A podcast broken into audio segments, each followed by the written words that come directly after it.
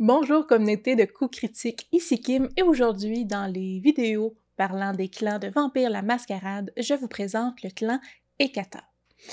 Le clan Ekata, c'est une collection de collection plutôt hétéroclite de lignées de vampires nécromantiques. Donc c'est un clan qui s'est uni dans la poursuite euh, d'un seul sujet, la mort. Donc, c'est des étudiants de l'au-delà, euh, des résurrectionnistes, oui, des morts. En vendant leurs services aux plus offrants ou en agissant dans leurs propres intérêts, euh, rares sont ceux qui peuvent vraiment se cacher euh, de la surveillance de ceux qui peuvent invoquer les esprits et commander les esprits des morts. Comme j'ai dit, le clan constitue pas entièrement un clan organique euh, dérivé d'un seul antédiluvien, comme la plupart des autres clans de Vampire la Mascarade, euh, mais sont constitués de plusieurs lignées euh, qui formaient des clans auparavant, dont les Giovanni, qui étaient les plus connus, l'ancien clan capodicien, les Nagaraja, les Samedi et plusieurs autres dont je vais vous parler plus tard. Donc, ensemble, ils représentent le nouveau clan de la mort, euh, principalement unifié, euh, comprenant des lignées de vampires qui pratiquent la nécromancie en utilisant la discipline oblivienne. Donc, tout comme les Giovanni qui englobent, en fait, qui sont la plupart, la, majeure partie du nouveau clan Kata, euh, on, peut voir ça comme une famille, quoique beaucoup plus étendue. Donc, le clan Giovanni était littéralement une famille. Ici, quand on parle du clan Kata, pensez à une parenté éloignée. Donc, une brève histoire du clan Kata est nécessaire pour comprendre vraiment c'est quoi ce clan-là. Euh, la deuxième inquisition, la seconde inquisition, a été un facteur dominant dans la création du clan après avoir infligé de lourdes pertes au clan Giovanni en Amérique du Nord et forcé une grande partie de l'organisation clanique à se regrouper en Italie. Un autre facteur était que, selon la rumeur, la promesse de 1528 euh, allait prendre fin sous peu après une période non précise d'environ 500 ans. Donc, la promesse de 528, c'était un traité entre la Camarilla et les Giovanni qui acceptait formellement dans le fond, la Camarilla acceptait formellement que les Giovanni euh, soient les successeurs des Capodiciens, qui est un clan de la mort officiel, euh, et que les Giovanni ont presque éradiqué. Donc, la promesse comprenait l'assurance de la non-ingérence euh, des Giovanni et de la Camarilla dans les affaires de l'un et de l'autre. Elle accordait également aux Giovanni l'autorité sur la ville de Venise, bien que le cercle intérieur de la Camarilla revendiquait le droit d'y tenir des réunions annuelles. Euh, donc, cette entente a mis fin à des années de querelles entre les Giovanni et la Camarilla. Donc, le traité devait durer en, en fait, le traité n'avait pas de durée à proprement parler, mais euh, dans les années 2010 environ, des rumeurs ont commencé à circuler selon lesquelles la promesse avait une durée limitée de 500 ans, plaçant euh, le moment de manière... Euh, en fait, le moment de la fin du traité, le relativement inquiétant, vers, la, vers 2028 environ, ce qui est quand même relativement bientôt. Donc, bien qu'il n'y ait, eu aucune confirmation directe de cette limite de temps, euh, ça a été considéré comme un facteur déterminant euh, pour déclencher et justifier euh, la fondation du clan Ekata en, prévision, oui, d'une éventuelle guerre. Donc, deux autres événements importants se sont produits aussi à l'époque ou environ à cette époque-là. la mort et la dispersion de d'Auguste Giovanni, qui était le fondateur et patriarche du clan Giovanni, et un assaut dévastateur des Heartbringer of Skull euh, sur les propriétés du clan à Venise, euh, qui donc a, a pas éradiqué, mais a beaucoup, beaucoup, beaucoup affaibli ce clan-là. Donc, entre les attaques causées par les Hardbringers et le, il y a un maelstrom là, de, spectres déclenché par la, la, la, perte d'Auguste Giovanni. Donc, quand le, cet ancien vampire est décédé, toutes les âmes qu'il contrôlait se sont, se sont libérées. Ça crée un, pas un cataclysme, mais vraiment un maelstrom de spectres volants. Euh, donc, les Giovanni ont appelé à des négociations lors d'une conférence connue sous, sous le nom de Réunion de famille. Donc, les Harbingers ont accepté euh, et non seulement sont, sont allés, mais euh, sont aussi allés à la rencontre les samedis, tous les capodiciens qui restaient encore en vie, ben, en vie, euh, les Lamia et même une poignée de Nagaraya. Donc, les partis ont négocié la fin des hostilités et euh, le clan, dans le fond, la fondation du clan, maintenant connu sous le nom de clan Ekata. Et tout ça s'est rapidement concrétisé. Donc, après la formation du clan Kata, de nombreuses sectes euh, et, et, clans, on pourrait dire, là, se sont inquiétés de ce nouveau clan, du nouveau clan de la mort, euh, qui a pris beaucoup d'ampleur parce qu'il y avait quand même plusieurs familles différentes ou plusieurs lignées différentes qui se sont unifiées. Donc, plus particulièrement, la Camarilla, avec la promesse de 1528, euh, considère maintenant que ses chances d'obtenir un certain contrôle sur la situation euh, et sur les territoires occupés par ces clans-là euh, sont plutôt faibles. Donc, plusieurs, voire beaucoup aussi de vampires souhaitent la dissolution, du clan de la mort afin d'atténuer son potentiel relativement menaçant. Donc, les disciplines auxquelles ont naturellement accès le clan Ekata et l'utilisation que les membres en font sont premièrement OSPEX, qui est la façon dont les membres du clan Ekata planifient leurs mouvements et pour cette raison-là frappent rarement de manière impulsive. Avec la force d'âme, ça leur donne la capacité d'absorber les dommages causés à leur corps euh, et sont capables d'ignorer euh, toutes les blessures qui pourraient pleuvoir sur eux. Finalement, la discipline principale, on pourrait dire, du clan Kata, c'est l'oblivion. Donc, ça permet de communiquer et de contrôler les énergies de la mort et des esprits. Donc, grâce à son utilisation, ils peuvent interroger les morts, euh, inciter les esprits à attaquer un rival. Donc, c'est vraiment la discipline euh, pour laquelle Ekata est reconnu. Donc, le clan est imprégné de mort, euh, il pratique les arts, la nécromancie, euh, la communication avec les défunts. On suppose que la raison pour laquelle tous les katas partagent les mêmes disciplines, parce qu'on se rappelle, c'est plusieurs lignées différentes qui étaient des clans différents auparavant, avant la cinquième édition. Euh, donc, c'est dû à l'unification des lignées nécromantiques qui ont formé un seul clan et qui auraient eu des changements dans leur sang à ce moment-là. Donc, à la discrétion du compteur, dans votre partie de Vampire la Mascarade, quelques modifications, dans le fond, à la liste des disciplines peuvent être apportées en fonction de la lignée du personnage, soit en remplaçant euh, son pouvoir, un pouvoir par un autre, soit en offrant un mérite à quatre points pour débloquer une quatrième discipline euh, au sein du clan. Par exemple, euh, les modifications qui pourraient être apportées, ça pourrait être la lignée Giovanni peut remplacer Ospex par Domination, qui était plus propre à eux. Euh, les samedis pourraient remplacer Ospex par Occultation. Euh, mais c'est moins nécessaire maintenant, on va le voir là, les, parce qu'ils ont aussi changé de fléau. Le fléau des samedis, c'était qu'ils se décomposaient avec le temps. Maintenant, ils ont tous le même fléau, comme ils ont les mêmes disciplines. Donc, quand même un peu moins nécessaire occultation pour ça. Euh, les euh, Lamia euh, peuvent remplacer Ospec par puissance, les Nagaraja peuvent remplacer force d'âme par domination. Donc, si vous voulez que vos personnages du clan de la mort ressemblent un peu plus aux ancêtres de, des différentes lignées. Donc, gardez à l'esprit que les conditions requises quand même pour certains amalgames de pouvoir euh, existent. Euh, donc, si un joueur souhaite un pouvoir plus tard, s'assurer qu'il a accès aux disciplines qu'il a besoin. Donc, le fléau du clan euh, est maintenant de tous les membres du clan et pas juste une ligne en particulier, est le baiser douloureux. Donc, les vampires du clan ne peuvent pas, ne peuvent en fait mordre que douloureusement les mortels, ce qui entraîne une perte de sang à chaque fois. Donc, les mortels réticents à se faire mordre euh, et qui sont capables de s'échapper vont le tenter. Et même ceux qui sont vraiment convaincus, qui veulent, qui, qui acceptent en fait, euh, euh, qui donnent leur consentement à se faire mordre, doivent réussir un test d'endurance plus résolution, difficulté 2 plus la sévérité du fléau donc afin de ne pas reculer et eux-mêmes essayer de se sauver. Donc les vampires qui sont volontairement aussi mordus par un membre du clan Kata doivent faire un test de frénésie en difficulté 3 pour éviter euh, d'avoir une frénésie de la peur. Donc, très difficile pour de se nourrir pour les clans Ekata, ou du point ça devient violent.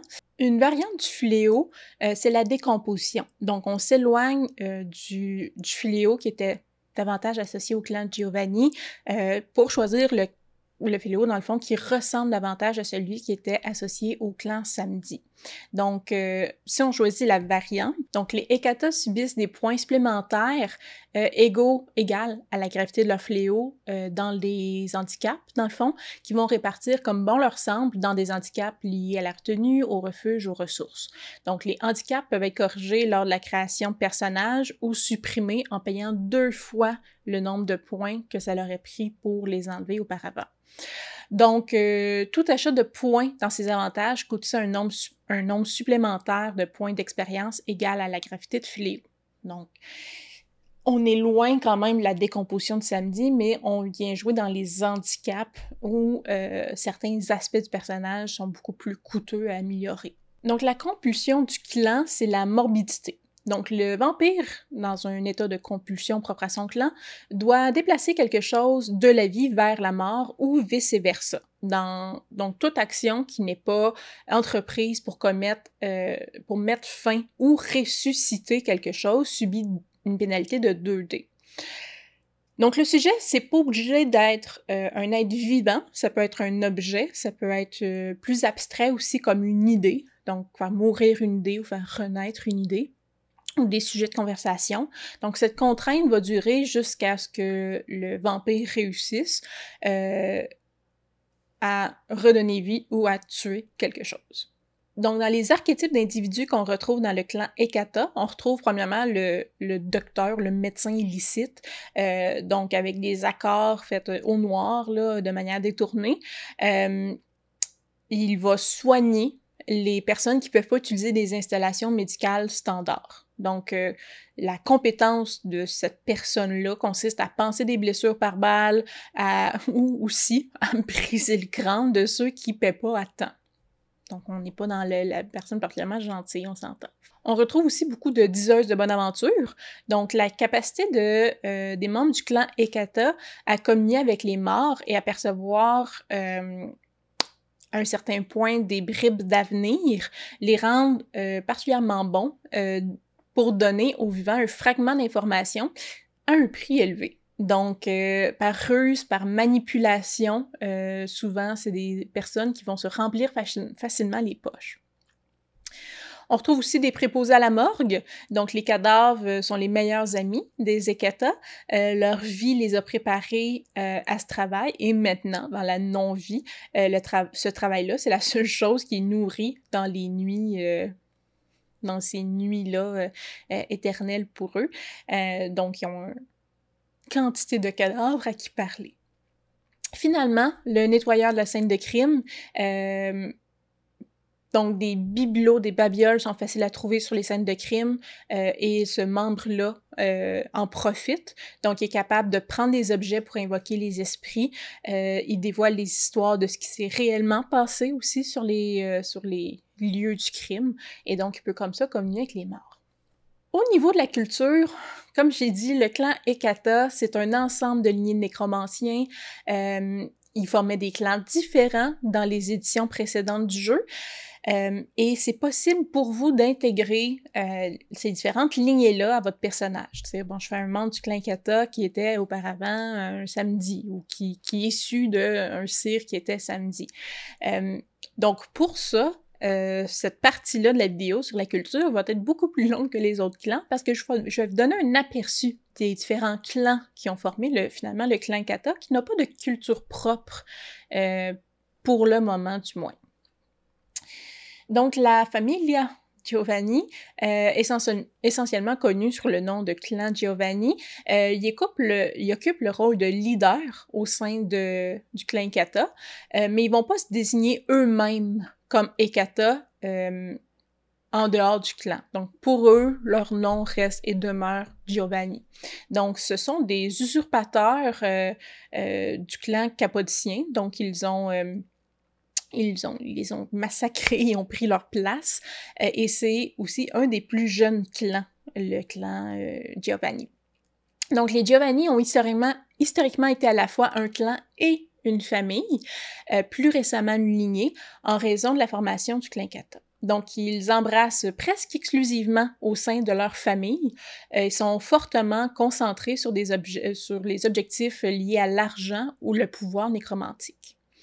Les Giovanni sont un clan euh, hautement organisé, se, se, compose, oui, d'un réseau de familles interdépendantes qui partagent une culture commune, une fidélité sans limite euh, à la famille ancestrale Giovanni. En conséquence, malgré la conception populaire, tous les Giovanni ne sont pas italiens. Il y a des, membres du clan qui ont commencé à apparaître dans d'autres régions du monde. Donc, les Giovanni sont organisés en quelque sorte comme une, espèce de dynastie mafieuse impitoyable euh, ou une, une corporation tout aussi impitoyable en fait.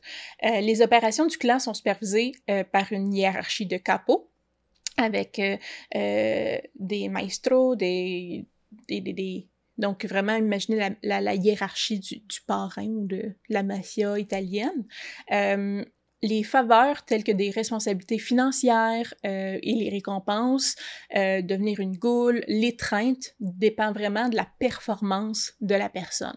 Donc, il y a plusieurs coups bas vicieux euh, qui sont faits, la concurrence est acharnée entre les différents membres de la famille qui veulent se tailler une place au sein de cette hiérarchie-là. Et euh, ça fait, c'est monnaie courante, dans le fond, dans la maison des Giovanni, ce genre de comportement-là. Donc, les Giovanni maintiennent leur propre mascarade à l'interne aussi. Donc, un membre de la famille peut être conscient euh, que ça que des gens s'intéressent à des choses étranges, euh, mais au-delà de l'inceste, qui est passant très commune dans le clan Giovanni, euh, mais qui est très bénigne en comparaison avec tout ce qu'ils font d'autre, vous allez voir. Euh, les coups dans le dos, euh, tu sais, et, les coups dans le dos qu'on peut retrouver dans les sphères de la haute finance, là, les membres du clan ignorent tout des actions des nécromanciens cannibales, buveurs de sang, que sont certains membres de leur famille.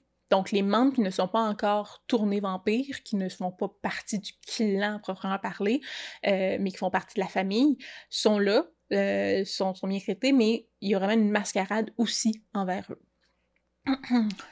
Donc, les Giovanni sont très axés sur la famille, même après l'étreinte, et vont passer des siècles à guider leurs descendants pour euh, le plus grand bien de la famille et du cire lui-même aussi. Donc, c'est un, des clans où la relation cire-enfant est les plus importantes. Un Giovanni efficace est un Giovanni sadique.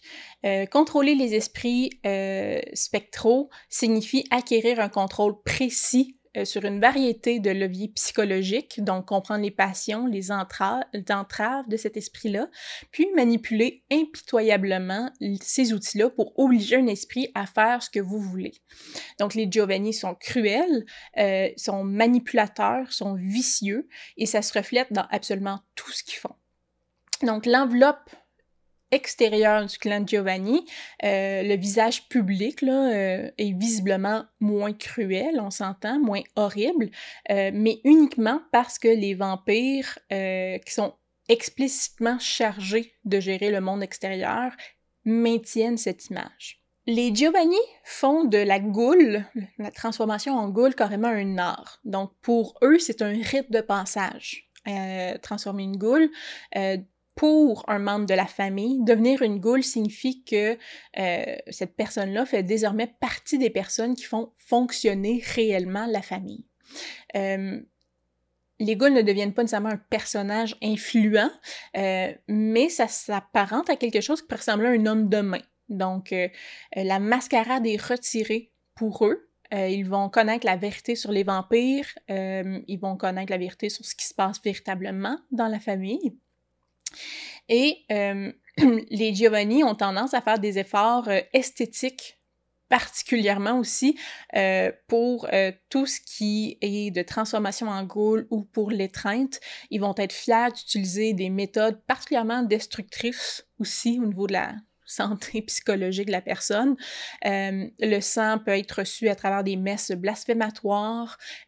ça dans les histoires et les contes entourant les Giovanni, on parle souvent de sang reçu à travers la fellation. Euh, d'autres euh, méthodes sont, d'autres choix sont populaires, mais tout le temps un peu, euh, quand dis dans, dans, le principe du sadisme ou de la violence psychologique.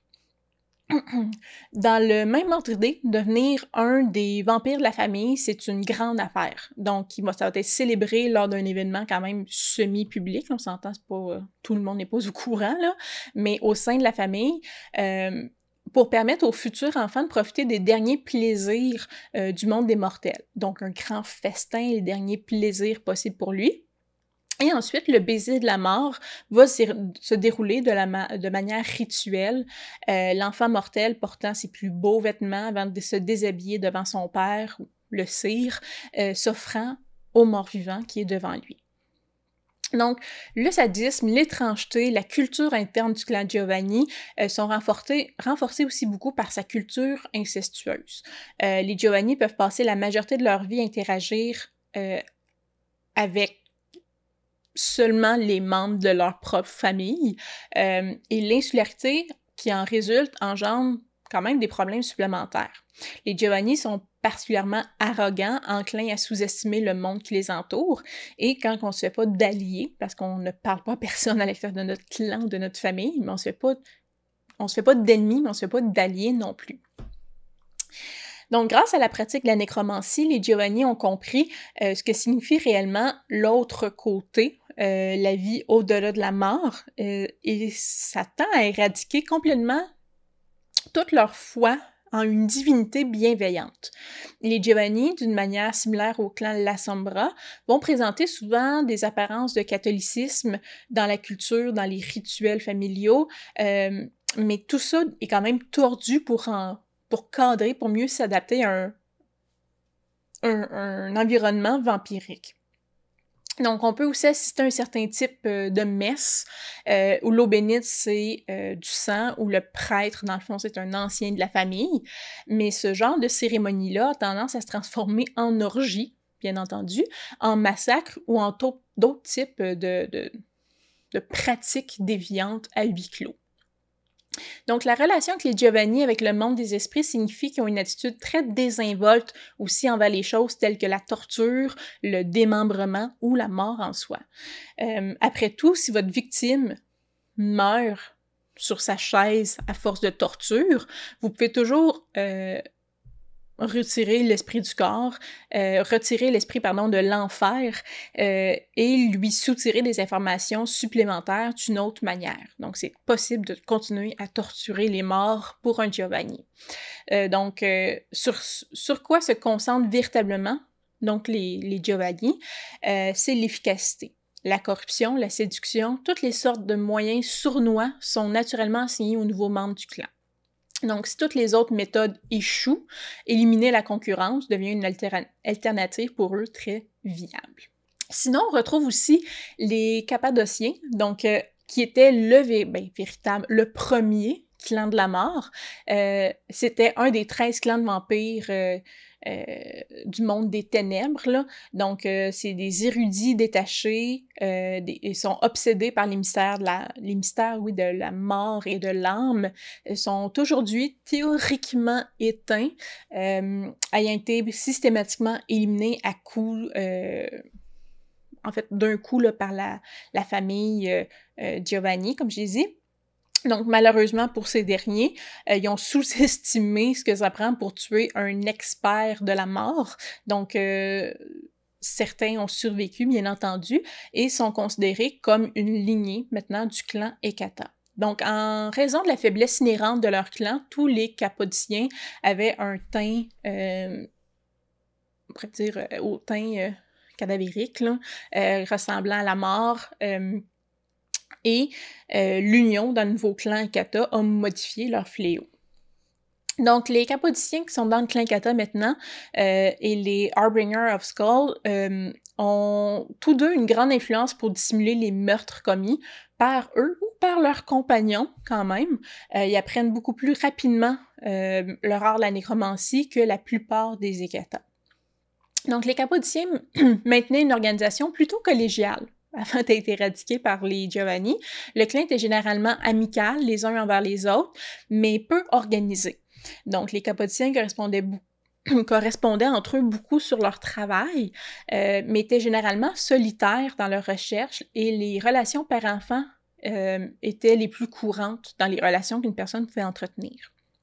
Donc, le clan respectait beaucoup les anciens, euh, mais étant donné la structure généralement souple du clan, le prestige, le pouvoir n'était pas principalement associé à l'âge, mais davantage à la compréhension des mystères qui entourent la mort. Donc, le seul mot, ou le mot qui, qui, décrit le mieux le clan capotien est passif. Donc, euh, il y avait leur propre projet, leur propre plan. Ils se concentraient généralement sur ces plans-là et ignoraient, dans le fond, les affaires du monde en général. Donc, euh, il y avait, euh, c'est eux, dans le fond, qui avaient un antédiluvien, qui était véritablement, dans le fond, le clan de la mort, là, la lignée principale. et donc, cet antédiluvien-là était inhabituellement actif nature généralement placide. Euh, et donc, les, enfants, les capotiers en général, étaient beaucoup moins préoccupés par la Guéenne, cette grande guerre de vampires-là, le retour à la vie des, des antédiluviens, euh, sont beaucoup moins préoccupés par les euh, trahisons politiques, les autres subtilités dans la vie en général des vampires, donc la vie des morts vivants. Là. Donc, bien entendu, ça faisait des cimes naturelles pour les Giovanni qui cherchaient à avoir du pouvoir. Euh, et aussi, les capotiens étaient bien reconnus pour leurs associations, leurs partenariats avec les ventrus. Euh, ils servaient souvent d'intendants, d'assistants aux princes ventrus. Euh, et donc, de cette manière-là, les capotiens pouvaient acquérir des ressources, de la protection dont ils avaient besoin pour poursuivre leur projet. Ce qui a aussi créé cette querelle-là entre la Camarilla et le clan Giovanni qui, qui a fini par être un traité, là, parce que les Giovanni ont quand même anéanti le clan euh, ami des Ventrus qui domine beaucoup la Camarilla. On retrouve aussi donc les banquiers de Duncern, donc ils sont une famille de banquiers écossais qui livrent euh, à la richesse, au cannibalisme et aux sectes euh, secrets pardon, de famille. Donc les Duncern ont été assimilés par le clan Giovanni au début du 18e euh, siècle, je ne vais pas me tromper. avant ça, les Duncern étaient pratiquement une famille comme très, très, très riche. Les rumeurs disent que le patriarche de la famille a été banni du domaine familial pour crime de cannibalisme. Donc, imperturbable, le paria revint avec sa propre famille, a tué et probablement mangé euh, ses proches et s'est emparé de l'entreprise familiale. Donc, dans la famille moderne, le cannibalisme est traité comme une légende urbaine. Euh, de nombreux vampires qui ont des contacts avec un des banquiers de, Dunsern euh, plaisantent sur leur amour de la chair, euh, mais euh, se méfie quand même quand Dunsern mange un sandwich, à savoir qu'est-ce qui se trouve dans le sandwich. Donc, on pense que les Dunsern euh, sont entrés au service des Giovanni avec la possibilité de quitter le clan lorsqu'ils le souhaiteraient. Euh, peu intéressés par la nécromancie, la famille se concentre presque exclusivement sur l'argent.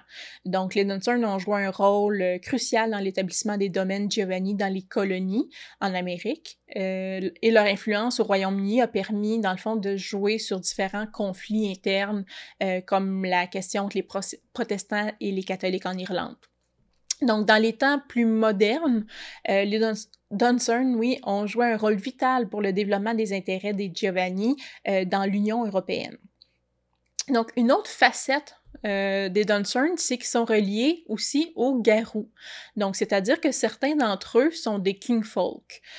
environ un enfant sur 100 a le potentiel du premier changement, donc de se transformer en garou. Euh, et dans les rares cas où l'enfant devient un garou, soit il est rapidement tué par sa famille, soit il s'enfuit pour devenir un ronin. Donc, c'est possible d'avoir un vampire garou. On retrouve les Pisanomes, qui sont une lignée de nécromanciens centrés autour du Mexique, l'Amérique euh, du Sud, euh, sont alliés au Giovanni. Ils étaient autrefois dirigés par euh, un puissant nécromancien prématien. Euh, et donc, le Pisanum est originaire euh, des nécromanciens aztèques euh, qui ont été embrassés au 11 au 16e siècle avant de, dans le fond, préserver leur tradition unique, afin, oui, de préserver leur tradition unique de l'extinction. Donc, même aujourd'hui, le style de nécromancie de cette lignée-là, ainsi que leur rituel, reste différent du reste du clan Ekata. On retrouve la lignée des samedis. Les samedis ont une histoire relativement récente, mais extrêmement curieuse au sein de la société vampirique. Donc, euh, originaire probablement des Caraïbes, euh, avant la constitution du clan. Les membres de la lignée semblent euh, tous ressembler à un zombie ou à un cadavre. Donc, contrairement aux Nosferatu, qui sont simplement défigurés lors de l'étreinte, mais restent comme ça toute leur non-vie, le corps du samedi semble être dans un état constant de décomposition. Donc, après l'étreinte, plus le temps avance, plus le corps du samedi va se décomposer. Donc, les interactions sociales échouent souvent lamentablement, on comprend pourquoi, euh, tout comme les tentatives d'intégration dans la société mortelle. Donc, euh, des morceaux de chair pourris tombent de leur corps ou tombaient je devrais dire, de leur corps plus fréquemment à mesure qu'ils vieillissaient. L'odeur de la mort s'accrochait partout où ce qu'il allait. Donc, cette, ce fléau-là, qui était leur fléau à eux, est aussi euh, disparu quand le clan Ekata euh, s'est créé et donc maintenant ils ont le baiser douloureux et non plus ce fléau-là de la décomposition. Comme je l'ai dit, considérés originaires des Caraïbes, les samedis ont des liens étroits avec l'héritage vaudou de la région. Ils pratiquent une discipline unique qui leur permet de manipuler les énergies euh, de la mort, euh, bien que de manière beaucoup plus temporelle que la nécromancie des Giovanni. Euh, les samedis se sont lentement répandus à travers le monde, même si ils restent quand même assez petits en nombre. La plupart des descendants sont choisis parmi des mortels qui sont obsédés par la mort et l'agonie.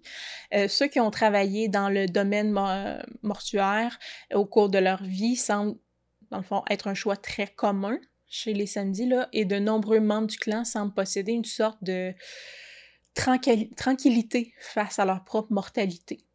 Donc, en raison euh, de mystérieux, comme j'ai dit, changements dans le sang suite à la création du clan Ekata, euh, ils ont perdu, dans le fond, la malédiction de la décomposition, euh, mais ils peuvent manifester ce visage-là décomposé à volonté maintenant. Ils peuvent le présenter s'ils le souhaitent, mais c'est plus leur fléau.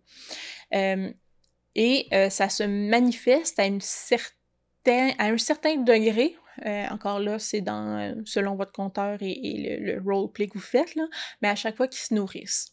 Donc, les samedis sont également des assassins, des mercenaires notoires. Euh, c'est une des raisons pourquoi les princes de la Camarilla ferment les yeux sur eux, parce qu'ils sont particulièrement dangereux. Les samedis se rassemblent très rarement en clans et les hasards où ils se rencontrent sont que des rassemblements informels, on pourrait dire, là, où deux, trois membres bavardent ensemble, puis euh, quittent et vont continuer leur, euh, leur petit bonhomme de chemin. Donc, les membres de la lignée des samedis sont souvent de nature très solitaire, cherchent pas souvent la compagnie. Euh, ceux qui ont eu la chance d'avoir conversé avec un membre de cette lignée se souviennent souvent d'une certaine sagesse, d'une certaine intelligence chez, chez le vampire. Donc, on s'entend bien qu'obsédés par la mort, la plupart de ces vampires semblent néanmoins posséder une sagesse qui trahit leur courte existence. Les Nagaraja sont une étrange lignée de vampires carnivores redoutés par les vampires de tous les côtés des sectes et des clans dans lesquels vous pouvez vous trouver. Ils descendent de mages à la tradition Chakravanti, oui, euh, et euh, des mages qui cherchaient donc à créer leur propre couvée de vampires en expérimentant avec du sang de vampire. Donc la manipulation du sang euh, par ces mages-là combinée à la, nature euh, innée, magique innée et du sang et des mages, a produit une lignée de cannibales connue aujourd'hui sous le nom de Nagaraja. Donc c'est des nécromanciens redoutés euh, et des serviteurs de la vraie main noire, donc qui étaient beaucoup associés au sabbat. Les Nagaraja sont différents des autres vampires dans le sens où ils doivent non pas seulement boire du sang, mais consommer la chair de leurs victimes. Ce qui en fait une des lignées les, plus vilipendées, les plus contre nature euh, parmi les vampires.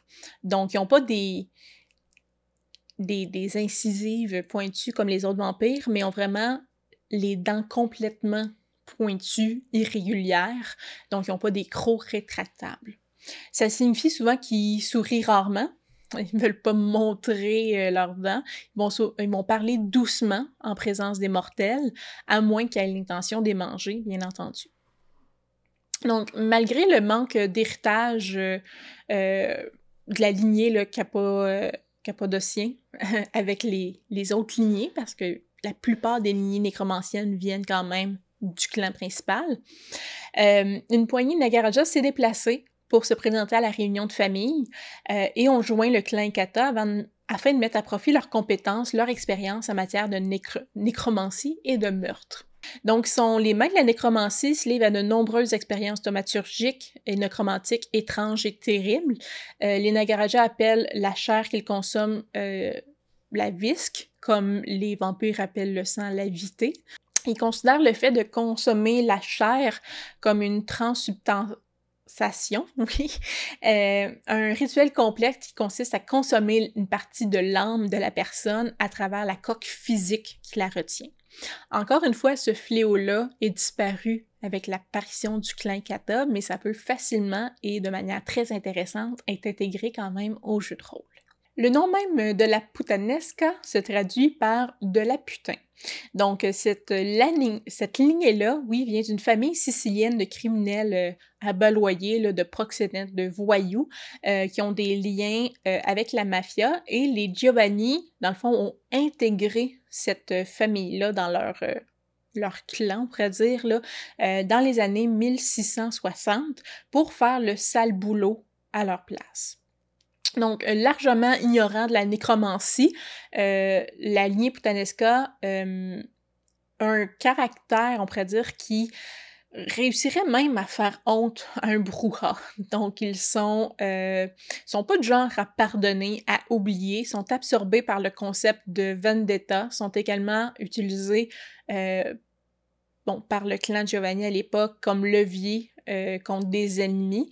Euh, donc, dans un effort des Giovanni pour compartimenter, on pourrait dire, là, et céder euh, les liens directs avec le crime organisé, les Putanescans ont été reconnus comme leur propre lignée au sein des Kata pour faire la sale job et, et, dire que le clan Giovanni a maintenant les mains propres.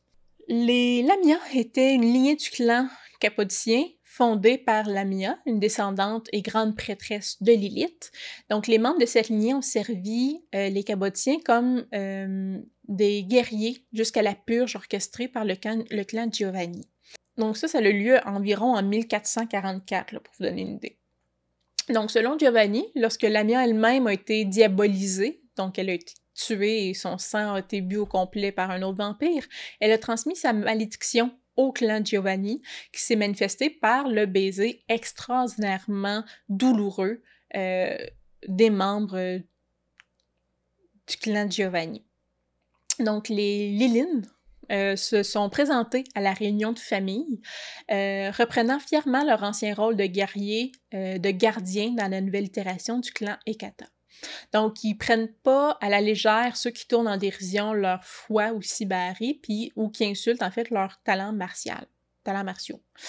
Euh, les Lamiens étaient une secte, pratiquant toujours leur rituel, répandant euh, avec dévotion la parole et la maladie de Lilith. Euh, alors que les hommes étaient étreints, les femmes étaient considérées comme les proches de Lilith carrément et avaient une bien plus grande influence au sein de la lignée. Donc, la relation cire-enfant chez les Lamia était forte parce que la plupart des Lamia euh, devaient rester avec leur cire pendant au moins un an pour acquérir les compétences de combat nécessaires pour être utiles au clan ou à la lignée. Donc, euh, euh, bien qu'ils soient maintenant fidèles à leur clan parent, qui étaient les Capodiciens, ils sont plus physiques, plus sensuels que ces derniers, qui étaient passifs et un peu plates. Euh, donc, sont aussi de grands guerriers euh, et renforçaient les défenses donc, du clan capodicien. Les Rossellini, également euh, appelés Piccoli Fratelli, donc les petits frères, par le clan principal, sont une branche de la famille Giovanni originaire d'Italie. Donc, ils partagent de nombreux traits de famille, traits avec la famille principale. donc, c'était une autre famille qui pratiquait la nécromancie depuis l'Empire romain. Donc, comme les Giovanni, les Rossellini avaient des liens étroits euh, dans la ville de Venise, euh, où les deux familles pratiquaient la nécromancie. Donc, par euh, d'autres mages du Moyen Âge, les Rossellini étaient considérés comme des nécromanciens les plus talentueux.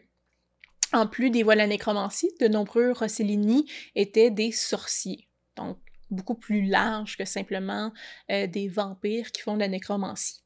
Donc, même à cette époque, les Rossellini étaient souvent considérés comme euh, hystériques ou déséquilibrés. Et en comparaison des Giovanni, c'est pas peu dire. Donc, au sein du clan, les Rossellini sont connus pour leur traitement cruel, même selon le standard des Giovanni, euh, envers leurs serviteurs fantômes. Donc, plus, euh, plus d'un Giovanni soupçonnait secrètement que la raison pour laquelle les Rossellini avaient fini par servir les Giovanni, leur clan à eux, et non l'inverse, c'était euh, plus philosophique que tactique. Donc, les Giovanni cherchent, recherchent la nécromancie pour obtenir du pouvoir, euh, les Rossellini le font simplement parce qu'ils aiment ça. Donc, euh, c'est une fin en soi, la nécromancie. Par conséquent, les Rossellini, c'est souvent de tout faire ou faire tout ce qu'ils peuvent de la manière la plus sadique possible, euh, juste pour repousser les limites. Donc, il n'y a pas de prétention liée au pouvoir ou l'agrandissement du clan ou de la famille que pour avoir les Giovanni. Les Rossellini, c'est la cruauté pour la simple cruauté.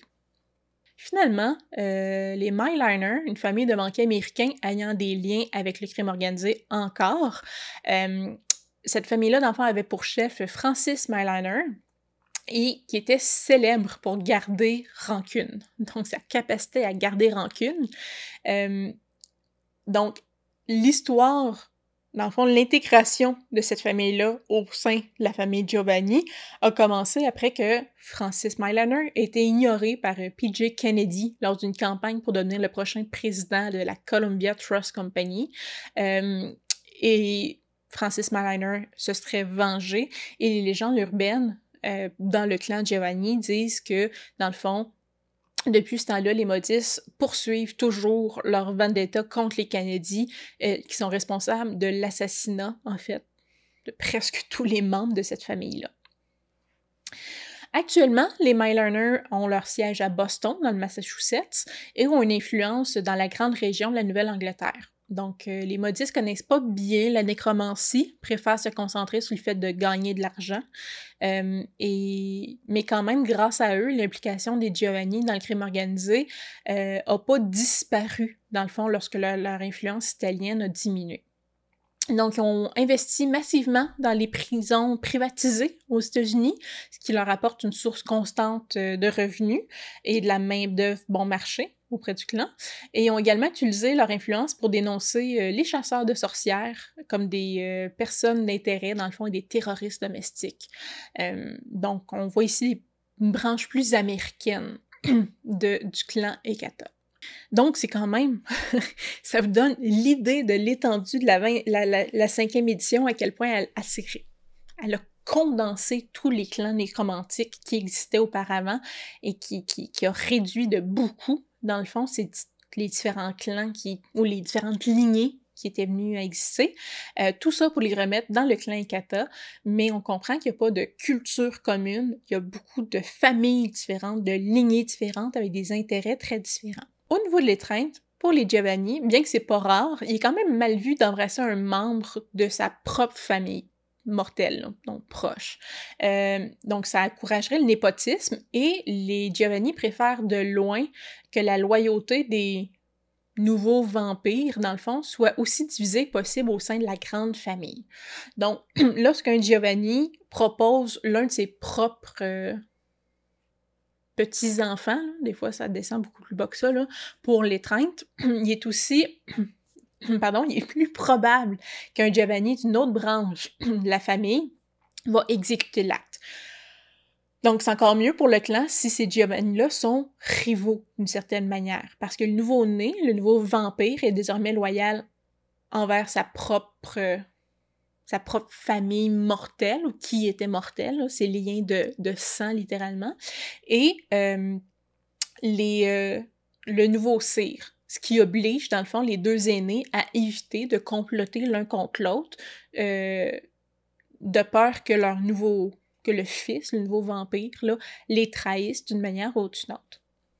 Pour les Capodiens, euh, eux vont choisir généralement des érudits ou d'autres intellectuels pour l'étreinte. Les prédilections morbides du clan euh, signifiaient qu'ils vont souvent désensibiliser euh, les nouveaux étreintes, une nouvelle personne qui allait être étreinte en les enterrant ou les enterrant dans des cryptes peu de temps après le changement.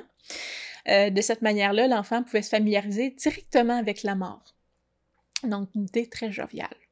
Euh, les samedis, eux, embrassaient généralement ceux qui ont un penchant pour la mort, un trait qui les suit dans la non-vie. Donc, de nombreux samedis privilégient les attributs mentaux des connaissances, tandis que les membres euh, martiaux mercenaires, on pourrait dire de la lignée samedi, eux, cultivaient davantage les attributs physiques, les compétences, les talents liés justement aux aspects plus athlétiques. Le clan Kata a, euh, en général, donc en tant que grand clan maintenant, une préférence pour euh, des gens qui sont capables de résister à la mort, soit par l'intermédiaire de mortels euh, qui l'ont affronté ou qui l'ont provoqué. Donc, ceux qui ont travaillé dans des domaines médicaux ou occultes sont favorisés en général. Euh, ceux qui font preuve de compassion, d'empathie, sont pas nécessairement valorisés dans ce clan-là, euh, à moins que ce soit que cette compassion, cette empathie-là soit utilisée pour combler une brèche au sein du clan. Donc, les katas accueillent ceux qui sont prêts à faire tout ce qu'il faut euh, pour le bien de leur famille ou de leur communauté. Pour eux, la famille passe avant tout, même si vous n'êtes pas un Giovanni de nom. Donc, on considère que devenir Ekata, c'est d'offrir à la personne la plus exceptionnelle et exclusive des familles.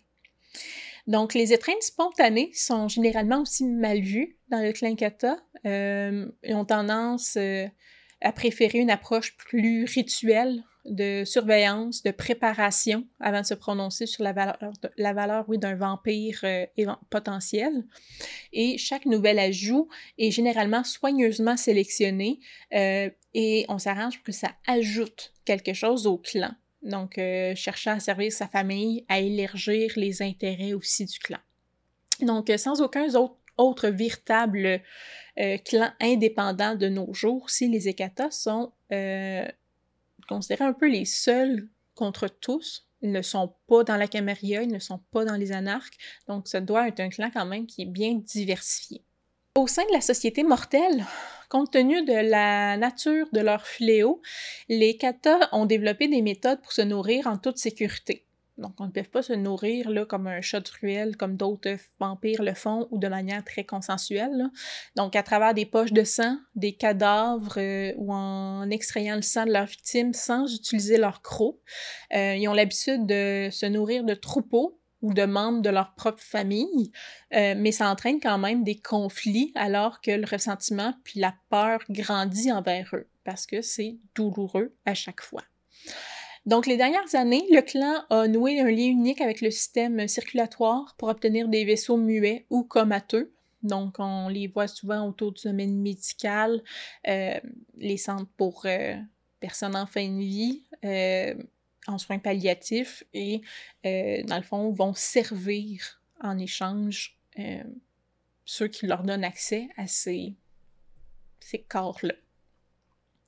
Finalement, dans la société vampirique, euh, maintenant que les Banu Hakim ont rejoint la Camarilla et que le ministère a quand même beaucoup, c'est beaucoup associé aux anarques, euh, les Ekata sont officiellement le dernier clan d'importance indépendant dans les nuits contemporaines.